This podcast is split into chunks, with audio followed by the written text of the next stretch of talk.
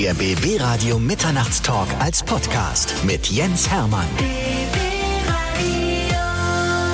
Bei mir ist ein echtes Allround-Talent Erkan Archer. Er ist Schauspieler, Regisseur, Produzent, Drehbuchautor. Herzlich willkommen. Hallo. Wir sind ja quasi Nachbarn. Du wohnst also hier mit deinem Büro einen Kilometer entfernt vom BB Radiofunkhaus und wir hatten bisher noch keine Gelegenheit. Es wird Zeit, oder? Stimmt, ja. Ich freue mich auch mega. Erkan Archer ist jemand, wenn man das Bild sieht, sagt man sofort, kenne ich doch, habe ich doch schon gesehen in verschiedenen Filmen und so. Wir müssen aber die Geschichte erstmal erzählen, wie du zum Film gekommen bist, weil du bist Autodidakt mit allem, was du machst und das finde ich so spannend. Ja, als, als äh, kleines Kind äh, hat das schon mit dem Interesse zum Film angefangen, weil ich mehr oder weniger mit, mit den ganzen Bollywood-Filmen aufgewachsen bin und die Helden da äh, super spannend fand und habe mir gedacht, so, ey, ich will auch irgendwann mal so rüberkommen und, und im Film mitmachen und, und dann hab mir dann, keine Ahnung, mit zwölf eine Kamera geschnappt und, und alles gefilmt äh, und, und vor der Kamera habe ich irgendwelche Aktionen gemacht, so Kampfsport oder akrobatische Dinge und, und, und ich habe das immer wieder aufgezeichnet und so hat sich das halt entwickelt und, und da entstand halt Interesse und ich habe immer wieder geguckt, asiatische Filme, türkische Filme, deutsche Filme und, und, und ja, so kam ich dann zum Film. Du bist in Berlin-Neukölln geboren? Richtig. Und du hast türkische Eltern? Ja. Und hast aber erstmal eine ganz klassische Ausbildung gemacht, die völlig artfremd ist, die mit Film überhaupt gar nichts zu tun hat.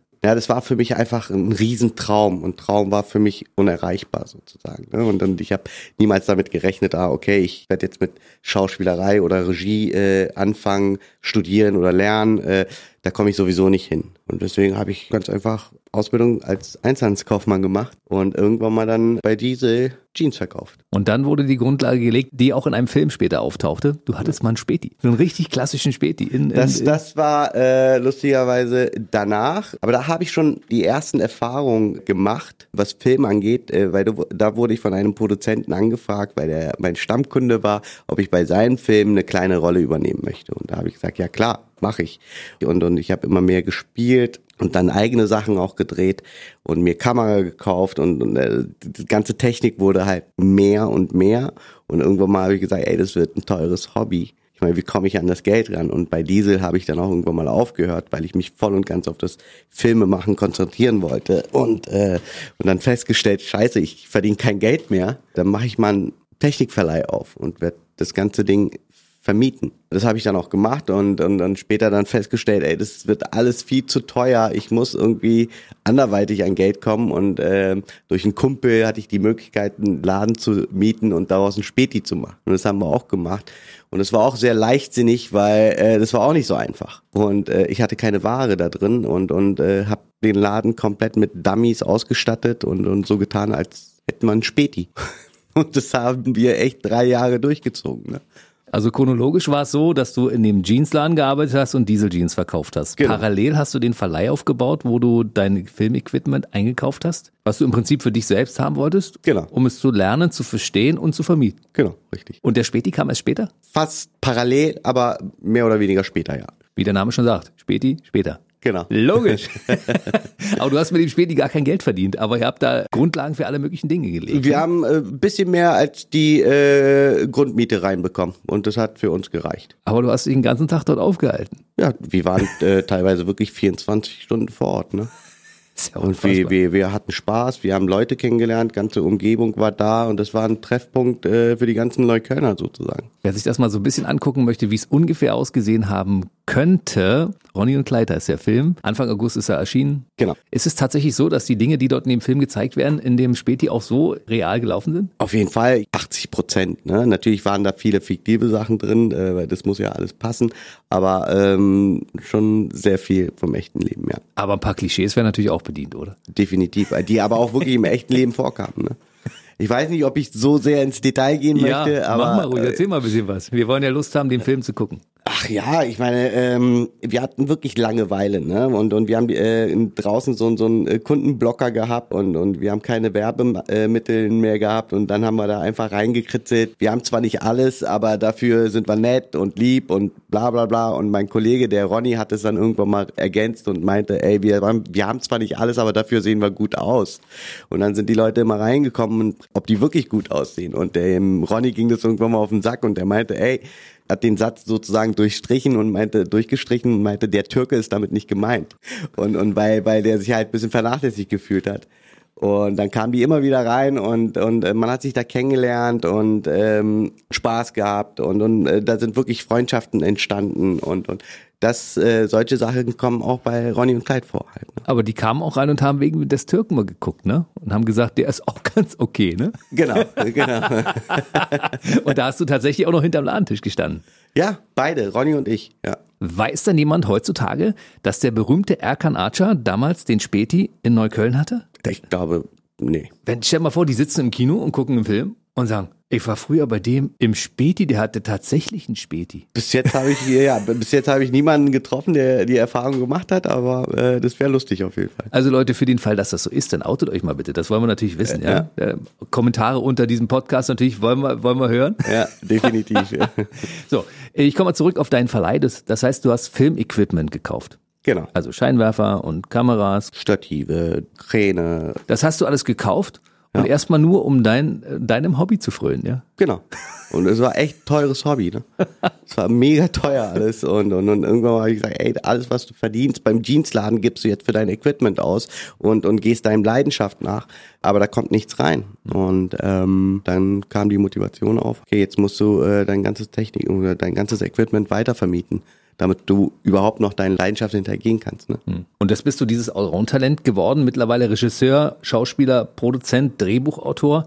Hm. Und du bist komplett Autodidakt. Das heißt, du hast dir das alles selbst beigebracht. Womit ging ja. das los? Was war da, in welcher Reihenfolge? Mit Technik angefangen und da habe ich mich wirklich sehr intensiv mit der mit der, mit der ganzen Kamera, Ton, äh, Lichtsetzen, allem drum dran äh, wirklich beschäftigt weil ich ja teilweise die ersten Kurzfilme, die ich gemacht habe, ja auch wirklich mich selbst gefilmt habe ne? und auch die Kamera selber gemacht habe und Licht selber gesetzt habe. Und äh, ich wollte natürlich, dass das Ganze auch ästhetisch aussieht und gut aussieht und gut rüberkommt, professionell wenigstens aussieht.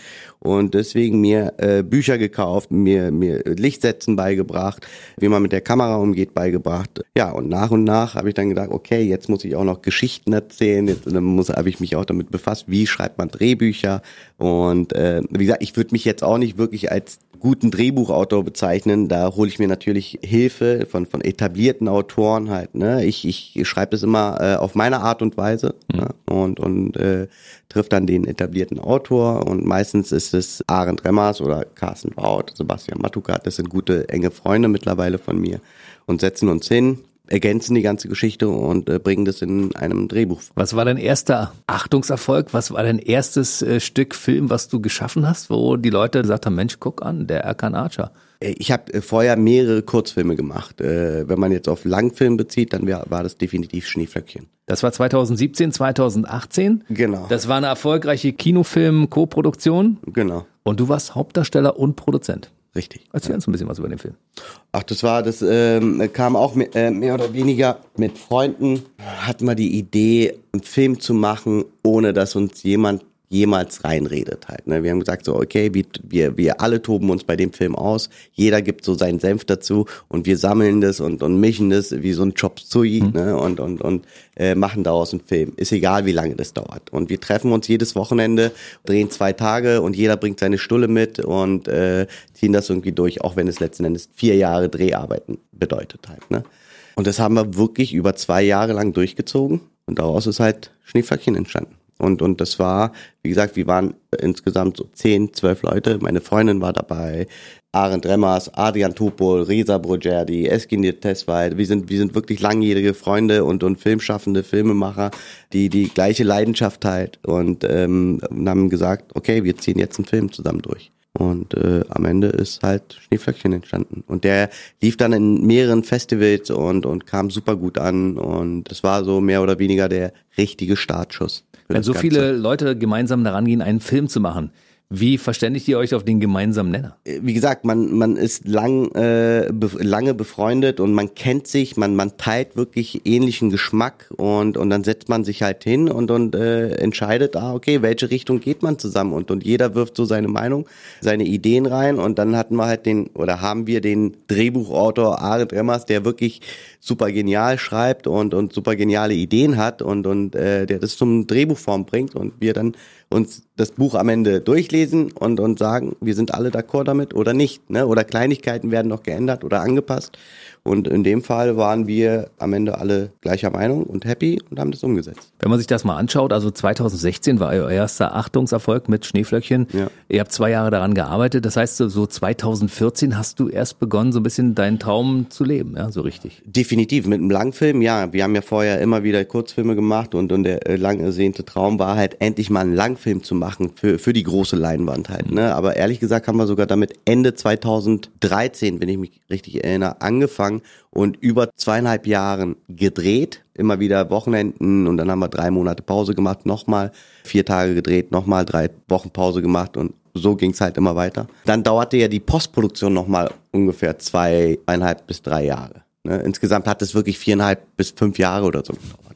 Wenn du das anderen Filmemachern erzählst, dass ihr fünf Jahre an so einem Stück sitzt, dann sagen die, was ist denn mit euch nicht in Ordnung? Weil es ist ja eine völlig andere Art, den Film zu machen. Ne? Ja, nachhinein würde ich auch sagen, ey, wir waren bekloppt. Vor allem so einen Film zu machen, der in unterschiedlichen oder äh, sehr vielen Motiven spielt halt. Ne? Normalerweise, wenn ich jetzt mir sagen würde, ey, lass uns mal einen kleinen Film machen, in einem kleinen Rahmen mit wenig Budget, dann würde ich versuchen, all das Ganze in einem Motiv abzudrehen. Hm. Mit zwei, drei Schauspielern halt. Ne? Ich meine, klar, jetzt haben wir das Ganze hinter uns gebracht, bin ich mega stolz darauf und ich sage, ey, das ist wirklich mega geil, dass wir das Ding gemacht haben. Aber das war schon sehr, sehr verrückt halt, ne, was man da durchgezogen hat. Und, und wie gesagt, für, für den Regisseur Adolfo Kolmerer muss es ja auch wirklich wahnsinnig gewesen sein und, und so, so ein Erstling-Ding zu machen mit so wenig Geld. Wie gesagt, äh, alle haben ihren Job super gemacht und, und ich bin mega stolz auf das Projekt. Und, aber nachhinein sagt man so, hm, das war aber richtig. So.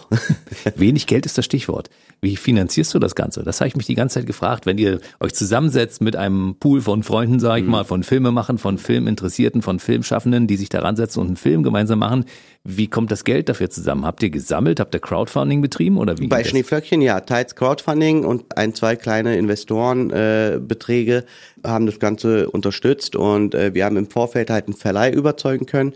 Wir haben erstmal so ein Proof of Concept gedreht, mehr oder weniger. Für uns paar Szenen gedreht und daraus so ein, so ein zwei Minuten äh, zusammengeschnippelt und es dann dem Verleih präsentiert, ob die überhaupt Interesse hätten, bei dem Projekt mitzumachen. Die, die fanden das Ganze interessant und haben, haben zugesagt. Und da kam eine gewisse Summe rein und dann starteten wir mit einem Crowdfunding. Da kam äh, eine gewisse Summe rein. Das war echt jetzt nicht viel. Am Ende hatten wir da 80.000 Euro oder so. Und dafür habt ihr diesen Film gemacht. Richtig. Das ist Ja, unfassbar, oder? Eigentlich ist es unmöglich, für 80.000 Euro einen Film zu machen. ja nur mit Herzblut halt. Ne? und und äh, mit, mit, mit der ganzen äh, Willenskraft. Ne? Und wir haben alle äh, gesagt, okay, wir halten jetzt zusammen, wie, auch wenn es zwei, drei Jahre dauert, wir ziehen das Ding jetzt durch mit Schweiß, Tränen, Herzblut. Es ist am Ende zustande gekommen. Und zwischendurch hast du ja die eine oder andere Rolle gespielt, hast da ein bisschen Geld verdient und hast das wahrscheinlich auch irgendwie investiert. Ja, ich, ich muss wirklich sagen, ich weiß nicht, ob das jetzt Dummheit ist oder, oder die Leidenschaft ist, frage ich mich auch immer wieder mal. Alles, was ich verdiene, investiere ich wieder in die Leidenschaft, ehrlich gesagt. Halt, ne? Auf Dauer ist es natürlich problematisch. Mal gucken, wie lange das noch geht. Aber ich liebe das, was ich mache. Ne? Und, und das ist äh, Filme machen. Also ich mache mir jetzt keine großen Sorgen um dich, aber sollte es mal schlechter laufen, kommst du einfach hier vorbei im BB-Radio-Funk, kaufst einen Kaffee, gibt's hier immer und ein Wasser, weißt du? Mega, ich freue mich. Ein paar Kekse haben wir auch. Gut zu wissen halt. Ne? Also die Rückversicherung ist da, aber du musst dir eigentlich keine Gedanken machen, weil du bist ja mittlerweile auch ein gefragter, also oft angefragter Schauspieler, der auch in vielen Filmen mitgespielt hat. Ja. In Mogadischu haben wir dich zum Beispiel gesehen. Ne? Ja, aber es ist wirklich ganz am Anfang eine ganz kleine Rolle. Aber du hast noch in anderen Filmproduktionen mitgespielt. Ja. Letztes Jahr war das eine Serie äh, für, für Sat 1, der Bulle und das Biest. Ich habe den besten Buddy von dem Hauptdarsteller gespielt, äh, Jens Atzorn. Der war der Bulle und ich war jetzt nicht das Biest, sondern sein bester Freund. Und ansonsten äh, eine kleine Rolle hatte ich auch noch bei Familie Braun, ZDF-Format. Und, und letztes Jahr hatten wir eine Co-Produktion für äh, Studio Babelsberg. Und das war ein historischer Film, The Witch and the Ottoman. Das soll jetzt auch Ende des Jahres rauskommen. Und da spiele ich einen Beutetürken. Dein neuester Film heißt Faking Bullshit. Ja. Regie Alexander Schubert, der auch schon hier in diesem Mitternachtstalk war, der Lustig. auch Potsdamer ist. Hm? Richtig. Seid ihr Kumpels so richtig, ja? Buddies? Sehr. Ich meine, wir, wir haben ja schon bei Schneeflöckchen zusammengearbeitet, auch bei in meinem Kurzfilm damals, Aslan, mhm. haben wir ja auch zusammengearbeitet und da haben wir uns ja auch kennengelernt. Und wie gesagt, bei Schneeflöckchen ist er dabei, bei Ronny und Clyde ist er dabei, bei The Witch and the Ottoman ist er dabei und jetzt bei dem letzten Film hat er Regie geführt. Und das ist eine witzige Komödie. Es genau. geht um eine Kleinstadt und ein Polizeirevier, aber ich glaube, die Handlung kannst du besser erzählen. Ja, das ist ein Remake von, von, von einem schwedischen Film aus dem Jahr 2003 die Cops heißt. Da geht es halt darum, dass ähm, in dem Provinz sozusagen äh, NRW keine Kriminalität herrscht und die Polizisten sozusagen kurz davor stehen, dass deren Revier sozusagen geschlossen werden muss und die dann die Idee bekommen, selber kriminell zu sein oder oder kriminelle Taten zu begehen und und das Ganze zu faken, äh, damit die äh, ihren Job weiterhin behalten. Und du spielst einen lustigen Polizisten. Genau, und der die Idee bekommt, kriminell zu werden. Ihr sprengt die Currywurstbude hoch. Ja, richtig. Die einem Türken gehört übrigens, wa? Oder zumindest einem Ausländer. Genau.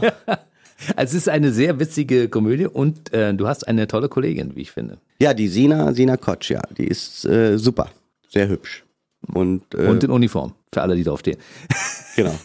Kinostart ist der 10. September. Das Ding wurde sogar verschoben, ne, aus irgendwelchen Gründen. Genau, weil vorher ja äh, Tenet ja angekündigt wird und, und, und äh, alle Hoffnungen jetzt bei Tenet liegen und, und, und ich hoffe, dass wir dann danach äh, oder dass Tenet sozusagen äh, ein Opener dafür ist, dass man auch lokale Filme sich anguckt. Definitiv. Zwei Wochen später. Sozusagen. Na klar. Du, wir hatten so eine lange Durststrecke, wo wir nicht in Kinos durften. Mhm. Ich glaube, die Leute, die Leute haben so viel Lust darauf, wieder ins Kino zu gehen. Ich glaube, ähnliche Erfahrungen wirst du auch gemacht haben, oder? Definitiv. Ich sehne mich danach. Wie habt ihr die Corona-Zeit überstanden? Ich muss ganz ehrlich sagen, ich hatte mehr Glück im Unglück sozusagen. Ne? Wir waren ja mit unserer Produktion durch schon ähm, Ende November. Und, und über die Zeit sozusagen von November bis Juli waren wir ja mitten in der Postproduktion halt. Mhm. Ne? Und, und, und jeder hat das aus dem Studio heraus gemacht und jeder war dann von zu Hause aus und, und deswegen waren wir immer noch aktiv und mit, mit, mit der Postproduktion beschäftigt. Das heißt, selbst wenn du hättest rausgehen dürfen, du wärst sowieso nicht rausgegangen, weil nee. du musstest den Film fertig schneiden. Richtig, ja. genau. Ist er rechtzeitig fertig geworden, ja? Ja, äh, wir hatten zwar richtig Druck, aber ähm, ja, wir sind rechtzeitig fertig geworden und wir sind auch mega happy mit dem Resultat, ja. So, also es wird ein interessantes, spannendes Restjahr 2020 für dich. Definitiv. Was ist darüber hinaus geplant?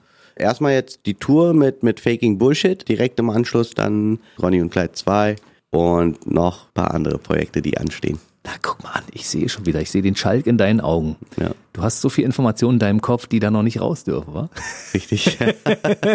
nee, ich würde allzu gerne darüber erzählen, aber das geht leider noch nicht. Aber es gibt ja Leute, die dich verfolgen können. Mhm. Und zwar über die sozialen Medien. Wo findet man dich, wenn man dich sucht? Instagram und Facebook unter erg-ajar über Instagram und, und äh, Facebook erg-ajar.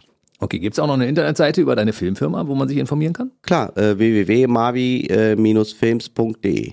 Und äh, was so passiert, das äh, hören wir entweder, wenn du das nächste Mal hier vorbeikommst im BB Radio Mitternachtstalk Podcast oder wenn man sich informiert auf den eben gehörten Seiten. Ja, dann kann ich nur sagen, viel Erfolg für 2020, 2021, 2022 und bis hoffentlich bald mal wieder. Ich meine, wo wir fast Nachbarn sind. Ne? Vielen, vielen Dank. Ich freue mich wiederzukommen. Tschüss. Der BB Radio Mitternachtstalk. Jede Nacht ab 0 Uhr. Und der neueste Podcast jeden Mittwoch.